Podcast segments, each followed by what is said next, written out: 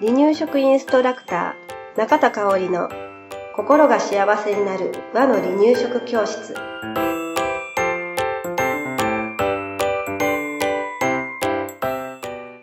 第132回です。番組アシスタントの山本智子です。よろしくお願いします。はい今日もよろしくお願いします、えー今日も離乳食のお話をしますね、はい。えー今日のテーマは、まあ、よくよく言われるうん。ことのね一つなんですよはい。講座の中で、うん。うん、毎日出来たての手作りの。離乳食を作りたい、うん。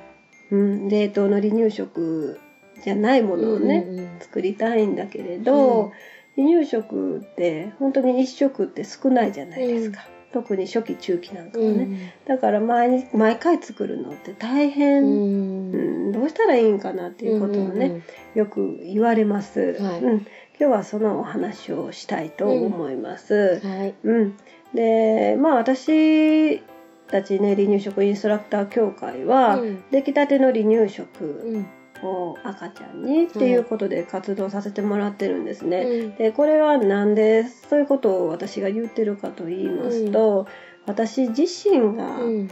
えー毎日冷凍からチンしたうん。食事は嫌だなっうんうんうんて自分自身が感じてるからなんですね。はい。うんまあ時々やったらね、うんあるのかもしれないんですけれどね、うん。だからこそ自分の子供には、うん。えーそういうことはしませんでした。はい。うん、あの冷凍してたものといえば、うん。例えば、えーね、お刺身を離乳食に使う、うんうんお刺身のお魚を加熱して離乳食に使おうと思って、お刺身のパック買ってきますよね。はい。で、えー例えばタイを買ってきた時に、またタイをうん。3日後に買うのって結構きついじゃないですか。お刺身。なかなかいいお値段するしね、うんだからそれを、え1食分ラップに包んでうん冷凍庫に入れるうん。でそれをまた3日後うん。2日後3日後に出して、うん。えー離乳食の調理に使うっていう冷凍の仕方はしてたんだけれど、はい出来上がったものを、うん。入れるとかあの冷凍にするとか、お野菜の下処理したものを冷凍に入れるっていうことは実はしなかったんですね。うん。はい。うん大人それはなぜかというと大人の料理からうん。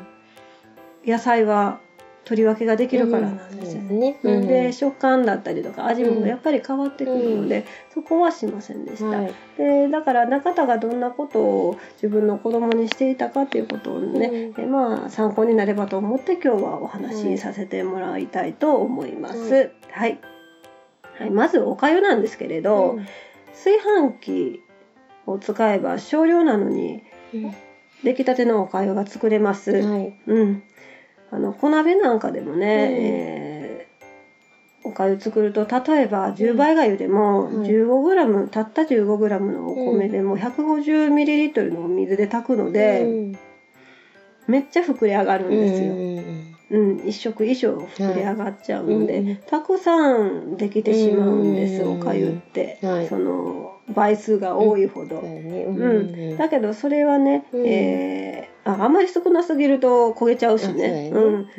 炊飯器使って一緒に炊くと、うん。とても簡単に出来たてのおかゆができます。はい。これはともこさんもしてたよね。ね。してね、ましした。てましたね。ねえー大人のつく大人用の、うん。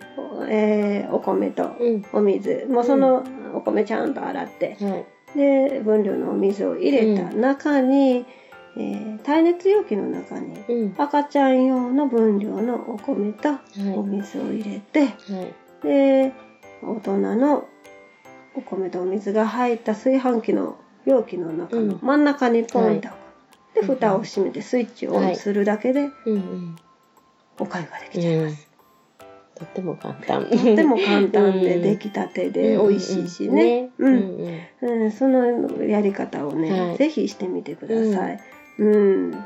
ね。で、えー実はこのお話をした時に、ある講座でね、はい。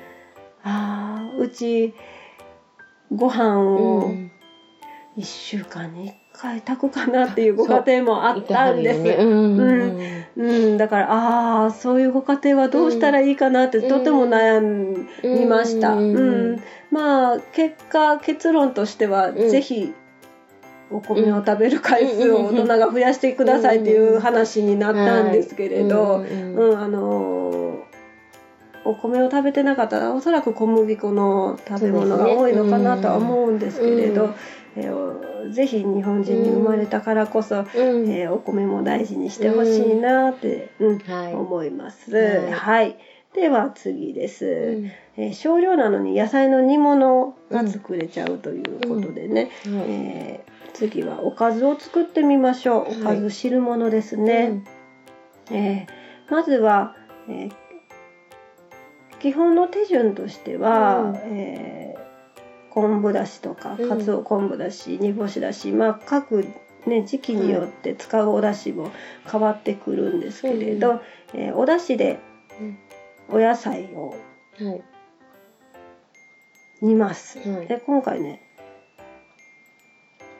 汁物をお話ししたいんですけれど、はいえー初期だったらね、うん。かつお昆布だしはまだ中期からなので、うん。昆布だしを作る、あの使えるんですね。はいで、えーまず大人の汁物から作っていくんだけれど、うん。材料として例に挙げるのは、うん。昆布だし 600ml うん。で大人ね鰹節 10g ね、うんこれ花がつおです。はい。で人参2分の1、はい。で大根5センチ、はいほうれん草1束。まあうん。野菜の多さはね、うんあのご家庭にお任せします、うん。具沢山がいいって思われるんだったらもっと入入れても大丈夫です、はい。そして味噌が大さじ2分のう1ん。準備しましょう、まずね、うん。で作り方としては、えー、人参大根は食べやすい大きさ。まあうん。いちょう切りぐらいでもいいかなうん。と思います、はい。えー5ミリ幅ぐらいのいちょう切りにしましょう、ほうれん草は下茹でしてうんアクを取って1センチ幅に切りましょう、はいで、えー手順がうん。まず昆布だしに人参と大根を入れて柔らかくなるまで煮ます、はい。そこからほうれん草を入れてうん煮ましょう、はいね、でこの時点でうん。初期の赤ちゃんに、うん。えー煮汁がだいたい100ぐらいうん取り分けたら100も取り分けなくてもいいかな、うん、えーどれぐらいかな？本当トロトロすればいいからまあ50ぐらい取り分けときましょうかね。うん、で取り分けます。うん。で初期の赤ちゃんはここでね、えーもうくたくたに柔らかくなっていますので、はい。人参大根ほうれん草の葉っぱの部分ね、うんを、えー裏ごしをして、はい。えー煮汁でうん。トロトロうにん。したら離乳食がうん。完成。で、えー大人はここから、うんえー。火を止めてね、うん。小さいざるの中にうん。鰹節を入れて、うん。鍋に沈めて3分から5分待って、そこでうん。鰹節うんそうそう引き上げたら、ここで鰹昆布だしに変わるんです、うん。ちょっとあの荒治療的なやり方なんですけども、うん昆布だしのままでいってもいいんだけれど、うんやっぱりちょっと鰹節入れた方がねうまみも出てくるので、はい。うん。これで引き上げて、うん。で味噌で味をつける、うんっていう方法をすれば、初期の赤ちゃんでもはい大人の料理からうん。取り分けができちゃうんです。出来たてのね美味しいのができううん。で、えー初期の赤ちゃんの、うん。どれぐらい野菜を取り分けたら量うん。量をね、量ね。取り分けたらいいかというと、まあ、うん目安量としてはうん。15g から 20g うんぐらいかなと思います。うんまああの初期の一番最初の初期の初期の子は、うんあの1種類ずつね、はい。食べて食べ進めていくから、えこのやり方も、えーそうやな。野菜に慣れて、うん。昆布だしを始めてやから、うん。1ヶ月経ったか経たないかぐらいからスタートできる方法かなと思います。はい。はい。ということでね、うん。えーこの同じお味噌汁なんですけれど、中期だったらどうなるか、う中期以上ね、うん。だったら一番最初からかつお昆布だしで煮て、で野菜が柔らかくなったらみじん切りにして、はい。で煮汁あの包丁とまな板使ってるからね、はい。えーもう一度再加熱して、はい。あのさ細菌をね、うん。えーなくしていきたいので、はいえー煮汁 80ml ぐらいと一緒に加熱する、ということをしてあげてください。うんうんうん。だから中期以降になると、うん。最初からかつお昆布だしを使えるので、うん。ちょっとかつお昆布だしを使う時は楽になるかなと思います。はい。うん、で初期も中期もね、うん。えー共通するポイントとしては、大人よりも柔らかく野菜を煮ることなんですよね。で今回お味噌汁だけを紹介したけれど、はい。このお味噌汁にお豆腐とかうん鶏のささみなどね、はい。タンパク源を入れるとねまはた一品で栄養バランスも整いますのでね、はい。うん。